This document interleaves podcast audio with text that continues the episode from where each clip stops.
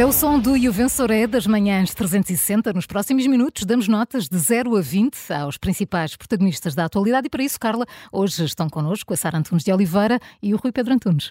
E hoje temos um congresso, um brilharete, uma cobrança caducada, mas vamos começar com um tema que já parece o hábito, o costume, a pressão nas urgências, os tempos de espera. Sara, porquê que escolhes uh, este, este problema de, das urgências? Olha, porque sinto que há aqui uh, uh, dois tipos de medidas em sentido contrário. Uh, uma delas que me parece muito positiva e outra que me levanta muitas dúvidas, por causa desta pressão maior nas urgências nas últimas semanas, muito por causa das infecções respiratórias e de um, um pico de, de gripe um, não totalmente atípico, mas muito intenso, uh, o, o, Governo decidiu, o Ministério de Saúde decidiu deixar centros de saúde abertos até mais tarde, depois das 8 da noite e também ao fim de semana. Isso uh, começou no, na altura do ano novo, da passagem de ano, e teve resultados visíveis. Uh, foram prestadas mais de 50 mil consultas e agora repete-se nas próximas semanas com 42 centros de saúde abertos a partir das, das 8 da noite e, e muitos mais, várias dezenas, abertos também ao fim de semana. E eu acho que isso é uma medida positiva. Nós sabemos que um dos problemas das nossas urgências é uma questão cultural. As pessoas estão habituadas a, se precisam de algum atendimento, vão às urgências hospitalares e não tanto ao centro de saúde. Também já sabemos que essa é uma questão cultural, sobretudo no sul do país e não tanto no norte, em que há uma rede de cuidados primários muito mais próxima das populações e há uma cultura muito maior de ir ao centro de saúde. E, portanto, eu, eu eu acho que esta uh, medida de, perante uma procura, disponibilizar outros serviços, uh, procurando habituar as pessoas também a isso, não só resolver o problema imediato, que é este pico de procura nas urgências, mas com a expectativa de que isso também crie o hábito das pessoas de procurarem os centros de saúde, percebendo que lá uh, conseguem encontrar um atendimento muito mais rápido uh, uh, e igualmente eficaz quando têm sintomas ligeiros ou moderados e não precisam tanto ir às urgências, eu acho que isso é positivo. E por isso queria dar uma boa nota a, a, a, esta medida de abrir os centros de saúde Sim. em horários mais, mais alargados. Por outro lado, ficámos a saber uh, uh, hoje com o Jornal Expresso uh, que já começou o teste de um novo modelo de acesso às urgências hospitalares, um teste que começa com as urgências obstétricas e com as urgências de pediatria na região de Lisboa, que faz com que uh, uh, nos hospitais Garcia de Horta, São Francisco Xavier e Amadora Sintra essas urgências estejam fechadas para quem não estiver referenciado, para quem não for indicado pelo, uh, pela linha de saúde 24 ou não tiver uma evidência clara de doença aguda, isso também me levanta aqui algumas dúvidas, porque a pessoa chega à porta, a porta está fechada e está fisicamente fechada no período noturno nestes hospitais. Uh, quem é que vai determinar se a pessoa tem sintomas de doença aguda ou se não tem? Bom, mas enfim, mas, mas passam a estar fechadas se a pessoa não vier referenciada e a pessoa tem de ir a outro sítio pura e simplesmente não vai ser atendida lá. E aqui a opção da direção executiva foi de implementar um modelo mais agressivo do que aquilo que uh, está a ser testado já há muito tempo no norte do país. Aqui, de facto, e uma fonte da direção executiva diz isso ao expresso, é um modelo taxativo, é um modelo muito agressivo em que a pessoa pura e simplesmente não é atendida. Não há aquela possibilidade de fazer uma triagem lá dentro, não há a possibilidade de ligar lá dentro, já, já falámos sobre essa medida, de ligar lá dentro para o SNS 24. Uh, e, e, ou, ou para o INEM uh, e, e, procurar uma, uma, uma, forma de ser atendido. E eu tenho muitas dúvidas sobre isso, porque há, há, há alguma desconfiança em relação ao, ao, Serviço Nacional de Saúde, as pessoas com esta coisa das urgências rotativas para as grávidas e para, e, e para, para, as, para as crianças tudo isto ficou uma enorme confusão e eu não creio que, uh, ou temo que um modelo que até pode ter virtudes, porque a ideia é conseguir que as pessoas se organizem de maneira a que procurem os cuidados de saúde uh, durante o dia e não à noite, e que à noite, só em caso de caso grave, urgência grave, vão às urgências hospitalares. Creio que isto acaba por não funcionar. Uh, acho, acho, muito mais útil a ideia de disponibilizar, mostrar às pessoas que há outra forma mais eficaz de serem atendidas uh, e, e, provocar essa mudança de cultura do que as pessoas simplesmente chegarem a uma urgência. Três hospitais, não são três hospitais quaisquer na área de Lisboa, baterem com o nariz na porta. Uh, não, não, não sei se faz sentido num, no local do país onde há uma maior dificuldade em mudar a cabeça das pessoas e a cultura das pessoas, ter-se optado por um modelo mais agressivo do que aquele que está a ser implementado no, no norte do país. E não sei sequer porque, que, não percebo porque é que foi tomada esta opção de procurar um modelo mais agressivo. E, portanto, são aqui medidas em sentidos que me parecem ou com lógicas contrárias. Tenho alguma dúvidas sobre eles. Seja como for, a primeira medida da abertura dos centros de saúde parece-me positiva e por isso vou ficar aqui num 10. Sim. Estou aqui a meio da ponte. Uh, uh, não deixo de achar positivo que se esteja a tentar alguma coisa de facto com medidas concretas, com testes, com pilotos, é preciso que depois se leve isto de facto a sério. Ainda assim, portanto, esse, esse 10, eh, por causa dessa, dessa medida. Mesmo. Entretanto, uh, Rui Pedro Antunes, há um congresso do Partido Socialista, já daqui a algumas horas, há um vencedor já. Um, ou, ou ainda menos. não tens a certeza? não tenho a certeza que haja um vencedor. Um, estava a apontar mais para um, para um sentido, uh, uh, se não uma negativa alta ou algo ali no, na zona do 10. Vá, mas vamos. Então, vamos vou começando ao contrário, vou dar um, um 9 a Pedro Nuno Santos. Porquê? Um, não é porque seja exatamente culpa dele, mas às vezes nestas notas, uh, se estamos a subir ou a descer, depende um bocadinho pela ação dos outros. Um, Pedro Nuno Santos devia ter aqui um grande momento de afirmação do Congresso Uh, e o que tem é, é o primeiro-ministro, que por acaso é do seu partido e é o seu antecessor, todos os dias a fazer campanha com o objetivo mais de salvaguardar o legado dele próprio do que puxar por Pedro Nuno Santos na campanha.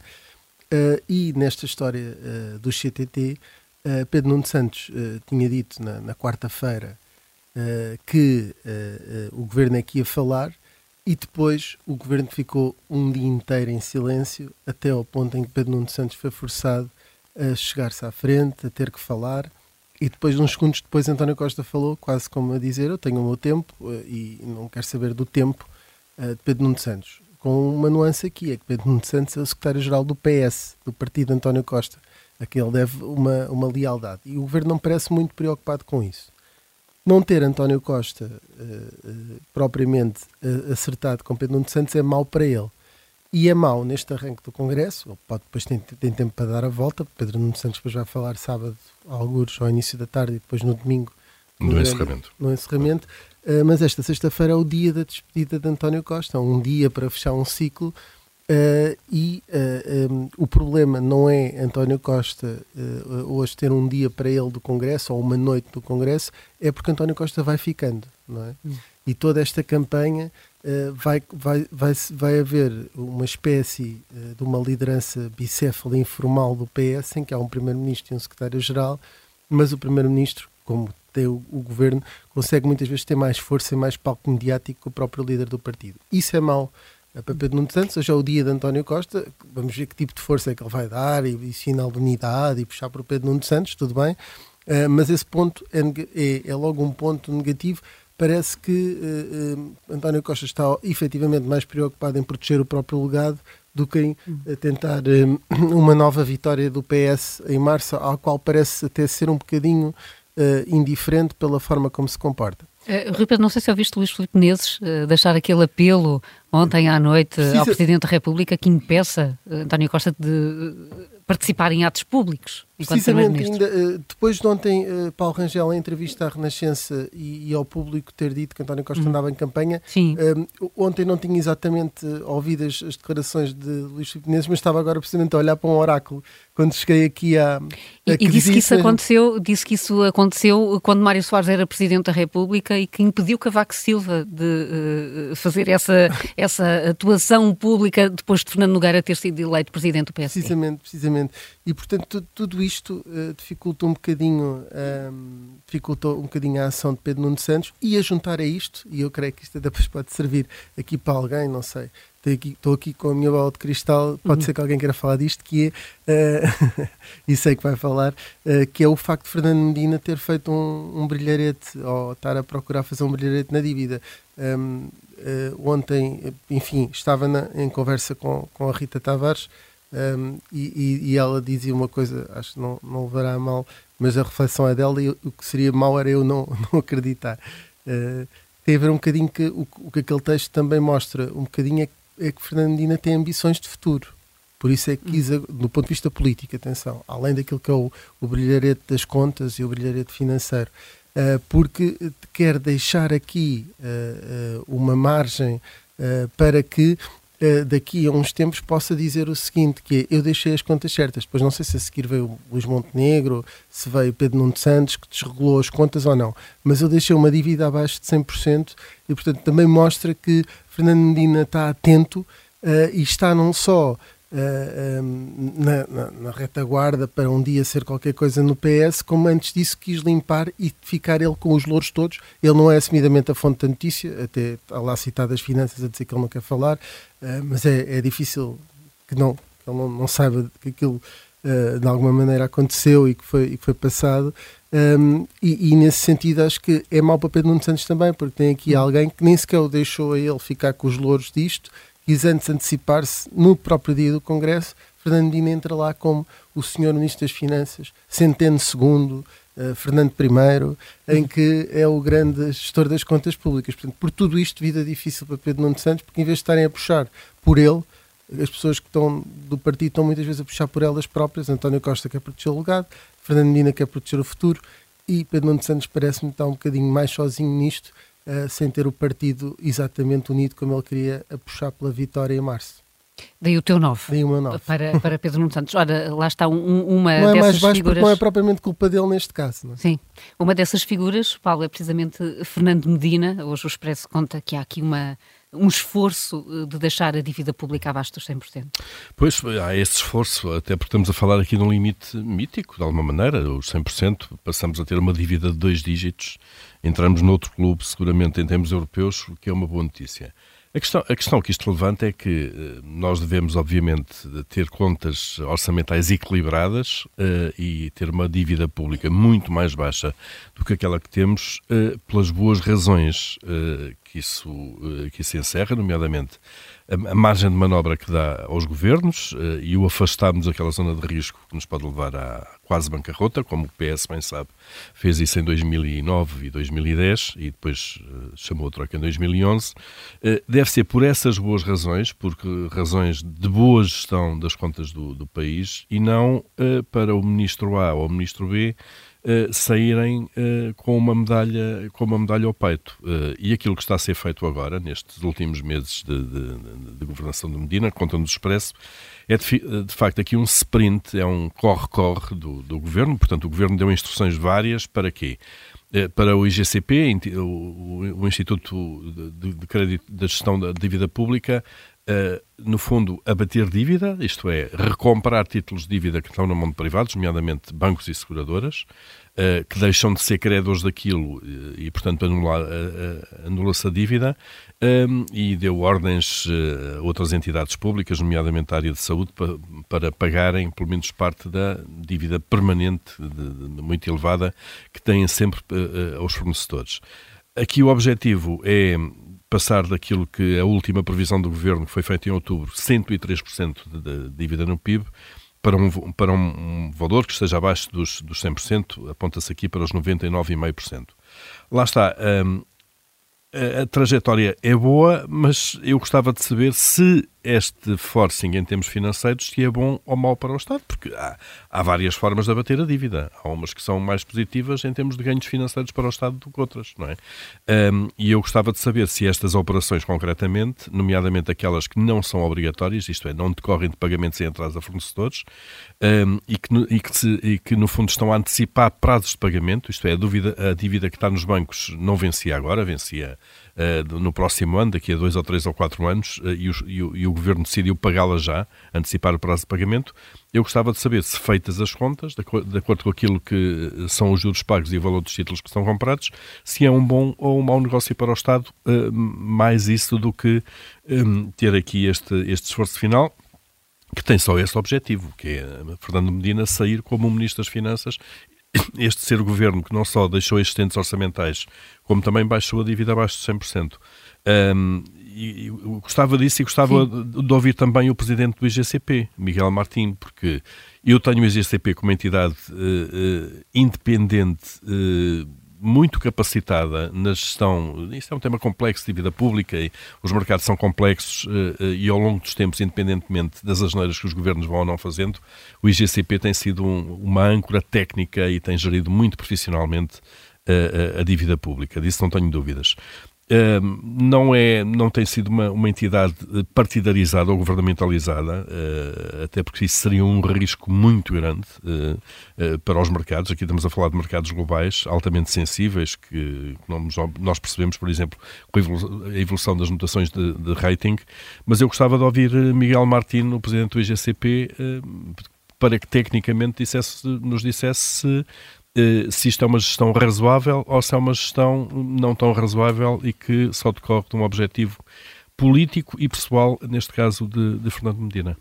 E por isso a tua nota vai para Medina? Vai para Medina, vai para Medina e eu olha, dou-lhe um 8 porque é assim, eh, a trajetória é boa, ainda bem que estamos a baixar a dívida, provavelmente no Congresso de PS não, isto não será um tema, eh, um, um tema consensual, uh, mas as motivações que são apresentadas para este forcing são péssimas, não é? é um não, Paulo, não te esqueças que uma das, das medidas de, de, de que dependem de Santos, ou uma das propostas ou ideias, é reduzir precisamente o a dívida, ritmo. o ritmo da redução, uh, abrandar o ritmo da redução da dívida para aplicar esse dinheiro na melhoria Exatamente. dos serviços públicos. E portanto, portanto há aqui uma uma clara uh, contradição passado, entre o PS novembro, atual e o futuro. Eh, o ano passado, em novembro e dezembro, uh, Medina em dois meses reduziu mil milhões a dívida também com isso, pagamentos a fornecedores, creio que também a hospitais, etc.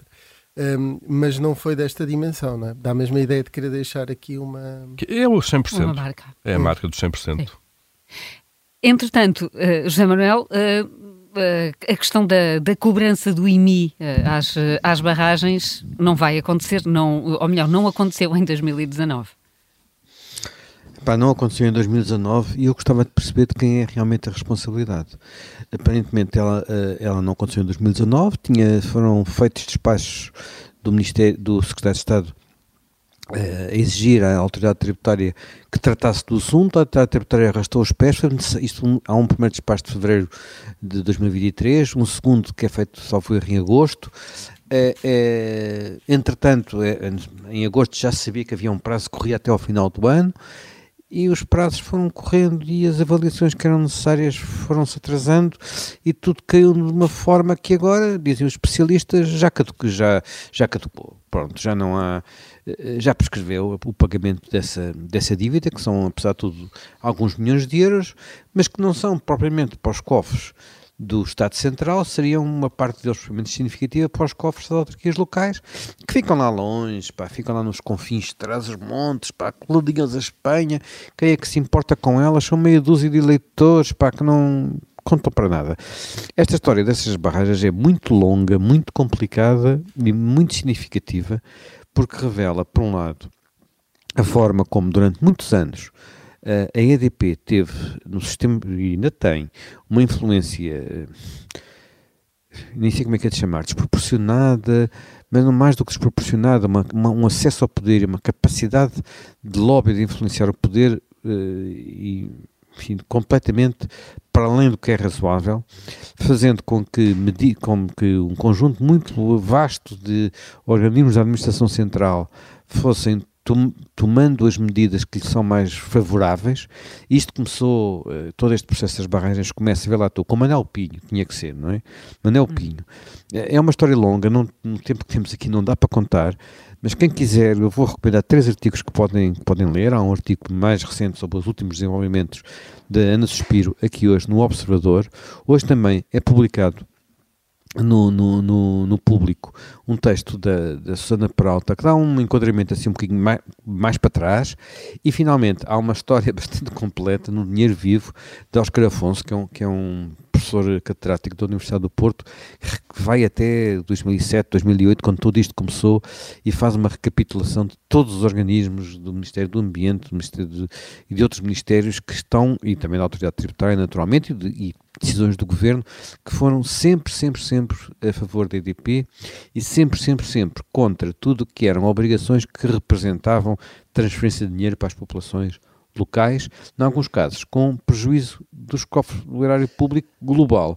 Portanto, olha, uh, uma história triste, uh, uma história que aparentemente continua a correr mal. Não sei se vai acabar mal, mas para já está a correr muito mal. E portanto, eu dou, nem sei que nota é que é de dar, acho que, olha, tem que ir para o meu chumbo direto, tem que ir para o meu 4. Hum. Gostava de ter, ser um bocadinho mais positivo, de poder acompanhar numa sexta-feira a nota, apesar de tudo o 10 da Sara, mas não Foi consigo. o melhor que se conseguiu esta semana, creio Foi eu. Foi o melhor.